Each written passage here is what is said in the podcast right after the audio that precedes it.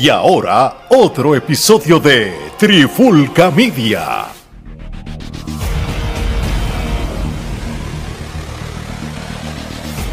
Oye, oye, oye, Alex Torres junto a Mali Geraldo de Trifulca Media y bienvenido a un nuevo episodio de En la Clara con la Trifulca. Y en este episodio de hoy vamos a hablar de, de un temita que está haciendo trending en lo que es la lucha libre americana y es la partida de William Regal de AEW y una posible y un posible regreso a la WWE, ¿verdad? Si nos dejamos llevar por, por los rumores, las páginas de internet, entre otras cosas.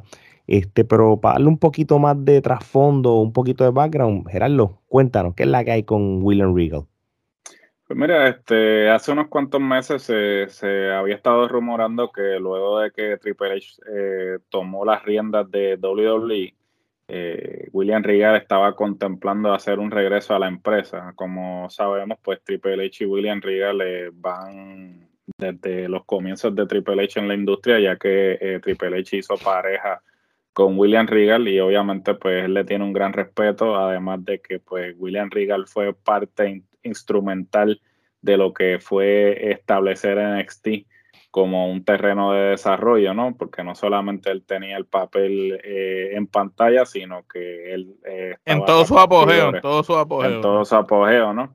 Entonces, eh, se habían estado diciendo unas cosas, inclusive EC3 en uno de los podcasts que él tiene había dicho que Regal estaba un poco disgustado por eh, la falta de madurez tras bastidores. Eso se desmintió, al parecer eso no es correcto. Eh, entonces, eh, en el día de hoy, pues se llevó a cabo una conferencia de prensa para promocionar el evento de Ring of Honor el sábado que se va a estar celebrando. Entonces, Tony Khan confirmó que William Regal va a estar saliendo de la empresa y explicó que las razones que William Regal había dado para no eh, renovar su contrato, o más bien fue que Tony Khan no eh, aceptara la opción de renovar el contrato de William Regal, fue porque el mismo William Regal le solicitó que no lo hiciera porque él quiere regresar a NXT para eh, así poder estar de cerca, ver el desarrollo de cerca de su hijo. y pues volverlo eh, nuevamente a lo que estaba haciendo, que era pues una posición tras bastidores. Tony Khan dijo que una de las condiciones eh, para eh, permitir que William Regal se vaya de la empresa es que no puede aparecer como talento en pantalla, sino que se tiene que limitar a estar tras bastidores por lo menos un año porque eh, obviamente Tony Khan quiere que se venda el ángulo de que NJF pues le, lo, lo golpeó con la manopla entonces, pues. Sale Regal con una careta, este, como Mr. America. Sale con mm. una careta en NXT dando instrucciones con el mismo porte, el mismo traje. y, todo el mundo sabemos que eres William Regal y, y, nada, no puedes decir que soy yo. No, yo lo que me pregunto es que esa es la madre del manoplazo, porque carajo, estar un, año, fuera porque te metieron un manoplazo, mi hermano, eso es el manoplazo.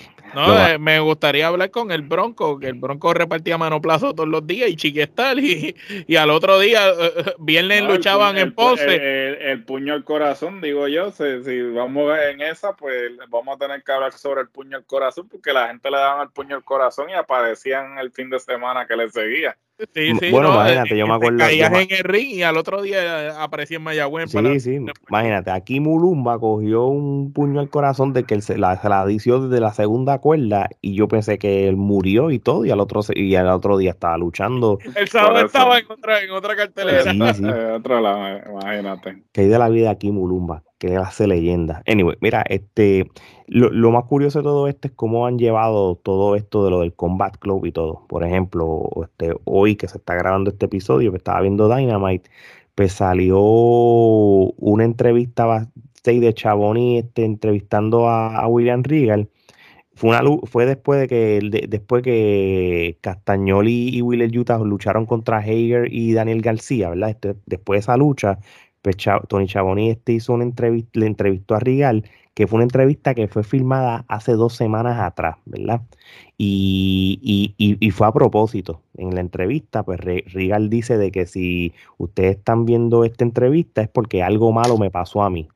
Y entonces le explica por qué él este, traicionó a John Moxley en, Full Year. Y, él dice que, que, eso, que eso fue eso fue parte de, de, de como de como, sé, como William Regal es como si fuera un maestro de ellos.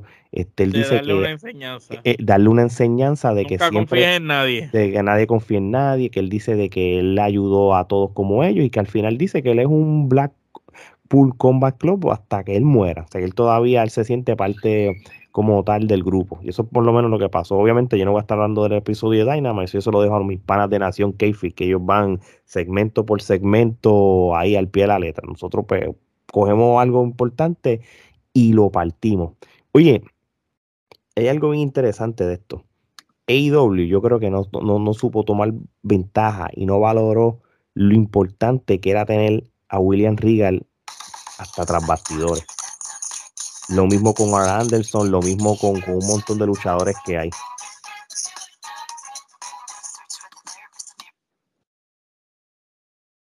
No, eso fue que estaba, estaba buscando algo. Tranquilo. No, no, es que se veía eso. Vuelve a decirlo de William Regal para cortarle ese canto que se veía bien duro. Que hay un detalle que yo, que yo me he estado preguntándome yo mismo desde que han salido todas estas noticias. Es cómo AEW ha dejado pasar una oportunidad tan importante de tener a alguien backstage, un mentor, una persona que, pudo haber contribuido mucho en AEW de dos maneras.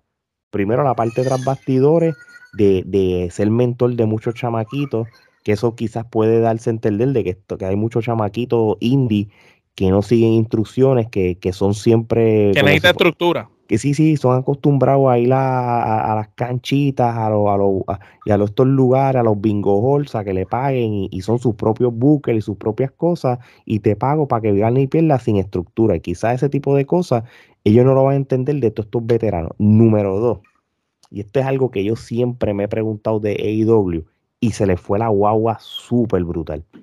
Yo encontré sin sentido siempre que él fuera como un manager de, este grupo, para mí, ¿verdad? Lo mejor que pudo haber hecho AEW era que por primera vez, desde que ellos tuvieron un programa de televisión en el 2019, era tener un GM en el programa como personaje. Y William Regal, tú lo hubieras puesto de GM, de Dynamite. Yo creo que las cosas iban a cambiar porque vas a ver un rol importante. Mira, mira, mira a Adam Pearson Raw él no es la persona más popular que tal, pero ya el personaje lo ha tenido tan brutal que cuando él sale como GM en Roy SmackDown es creíble. Y, tú lo ves y se ve con autoridad y, y está, le, da un respeto a eso, un, ex campeón mundial de la NWA como tal. Imagínate William Regal con el resumen que ese hombre tiene desde WCW, desde WWE, y tú lo traes ahí, GM de, de NXT, ¿verdad? ¿Cómo tú no pudiste haber hecho? Fue GM de NXT, fue GM de Raw también en un momento dado. ¿Cómo?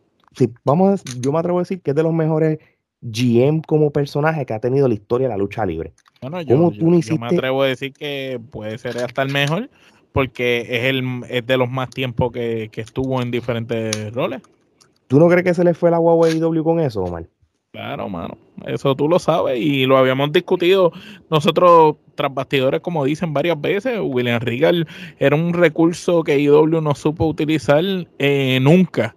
Y el grupo del Combat Club, buenísimo grupo por los luchadores que tiene, pero realmente eso es que tienes tanto, tanto talento que es tan bueno que quieres darle relevancia y no sabes cómo usarlo.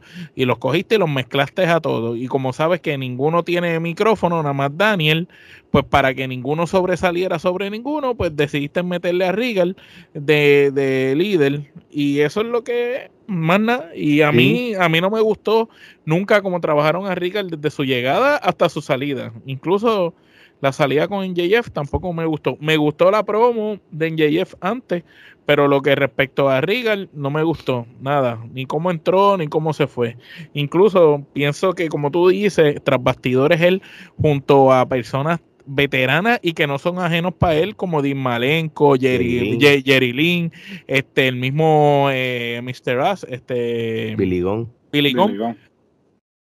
Chris Jericho mismo, este, Arn Anderson, él hubiera podido este, ayudarlo a que eso tuviera un poco más de orden y más estructura, como estábamos mencionando, y que las luchas entonces, porque sabemos que IW da excelentes luchas, no tienen que envidiarle a nadie. La calidad de lucha libre de IW está por encima. Una vez suena la campana y los dos contrincantes o cuatro entran a pelear, no, hay, no, hay que, no hay problema, pero sabemos que la parte quizás de las historias, sacando los, los que ya sabemos que hacen buenas historias, que son los tipos top de la empresa, pero estos luchadores intermedios, estos luchadores que abren cartelera, estos programas como IW Dark, el mismo programa de Ring of Honor que no existe eh, ¿Quién mejor? Quizás yo, yo lo hubiera puesto de GM en AEW completo, a cargo de todo, que salieran todos los programas, incluso que estuviera a cargo de lo de Ring of Honor para que le diera a Ring of Honor ese toque que le falta y, y, pudiera Ring of Honor tener un programa y a lo mejor ellos lograr cazar un deal de televisión.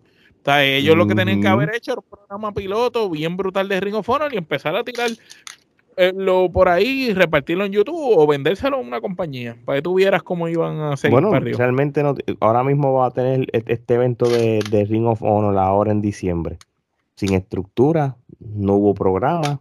No, las la, historias se hicieron así, de hoy para hoy. No, no, mira, ¿quieres pelear? Ah, pues mira, ¿quieres pelear? Váyanse allá para el ring y... Se parecen a, a, las carteleras estas que hace Hugo de los, los FES esos allá que son, eh, qué sé yo, qué mierda Fest, y, y son 60 personas que son buenos talentos, buenos luchadores, luchas de ensueño, pero sin ningún tipo de historia y sin sentido. Vamos a darle la careta legendaria del luchador enmascarado más importante de Puerto Rico de toda la vida, se la vamos a dar a un tipo que no ha hecho nada para merecerla. Uy, tú, tú, tema para otro episodio. Sí, no, no, obligado, tú sabes. Este, Gerardo, por ejemplo, volviendo a, qué hubiera sucedido con un William Regal de GM en AEW. Este revuelo que pasó con Punk, este, con, con los Young Bucks, que obviamente fueron situaciones de verdad y serias. ¿Tú no crees que, como personaje de GM, para sacar a Tony Khan de, de protagonismo y decisiones en, los programas hubiera este William Regal hubiera usado ese rol de GM para que se apareciera al principio del programa y yo como GM yo no voy a aceptar que bajo mi comando con AEW yo no permito cosas que otra gente hubiera permitido pues yo decir tú, tú puedes haber hecho de eso ese tipo de cosas como hasta nítido él como GM sí que lo hubiera que lo hubiera dicho en una promo Regal en un Dynamite este, debido a las malas, al, altercado que tuvieron backstage, Punk con los John Box y Omega, los acabé de suspender a, los, a todos. No van a venir más para acá hasta nuevo aviso. Porque, porque desde que, porque yo soy el, ahora mismo el GM y, yo no debo pasar cosas. Y cuando el de Triangle estaba buscando competencia, que no tenían competencia, que él saliera y dijera,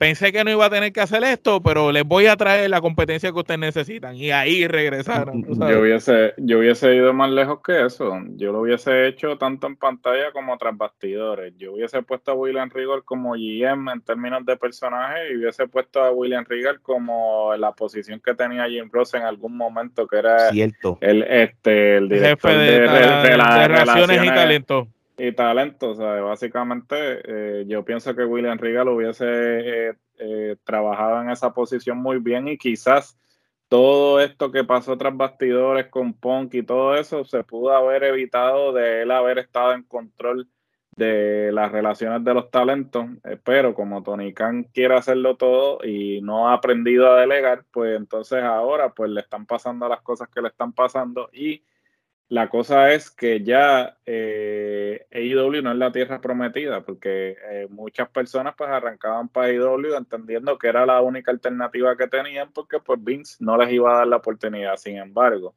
al cambiar eh, el poder en WWE, pues la gente está contemplando entonces que hay otra alternativa, a diferencia de antes que solamente veían a AEW como alternativa. Y ahora cosas que no se atrevían a decir, ahora sí se están atreviendo a decirla e inclusive están eh, contemplando arrancar a correr antes de que sus respectivos contratos eh, expiren. entonces hay que ver si esto es simplemente un movimiento de Regal porque como dijo, quiere estar cerca de su hijo y pues regresar a NXT o esto es simplemente el comienzo de un éxodo de otros eh, otras luchadores que se encuentran bajo contrato con AEW y que ahora pues obviamente ya este, la fiesta de felicidad se acabó y entonces ahora los talentos pues van a empezar a regresar en manada a la WWE. Y acuérdate que, que William Regal estaba haciendo su trabajo en NXT,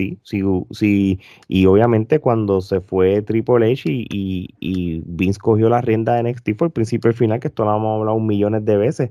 So, William Regal en específicamente, yo te juro que, que, más que lo de su hijo, que no lo no puedo decir que es mentira, porque él es tu hijo, estoy seguro que de que calladito, una llamadita, eso fue Triple H, mano. Triple H lo tuvo que haber buscado. Tú sabes. Ah, no, oficial, de que tiene que haber de que tienen que haber habido conversaciones oficial. Yo creo que Triple H tan pronto él llegó al poder, llamó a todo el mundo eh, que, bueno, la evidencia está que prácticamente han regresado muchos de los que despidieron.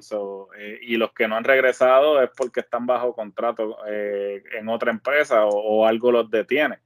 Pero los que no estaban bajo contrato, los que eran agentes libres, todos terminaron regresando. Así mismo es.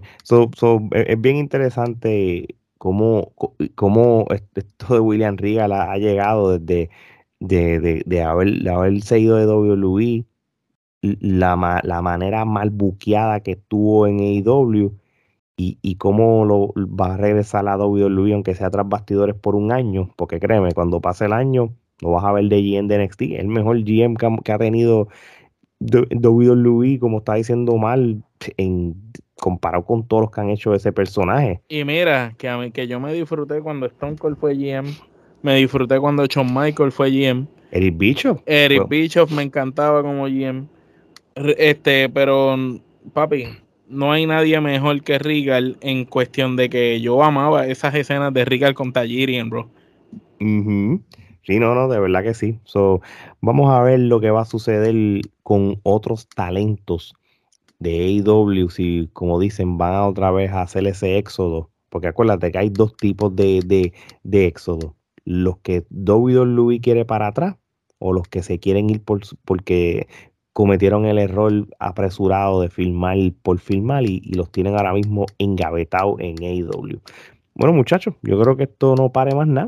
Este, gracias a todas las personas que compran mercancía como la que estamos aquí exhibiendo ahora mismo. La mercancía de Navidad está brutal, como salen las promociones de las redes sociales también. También nuestro canal de YouTube, sigan suscribiéndose Sigan también suscribiéndose en su plataforma de podcast favorito, donde gracias a ustedes y donde nosotros siempre semanalmente damos la evidencia, estamos siempre charteando en los mejores lugares que tú nunca vas a chartear, canto de regionales. Así que de parte de Omar, Geraldo y Alex, esto es hasta la próxima.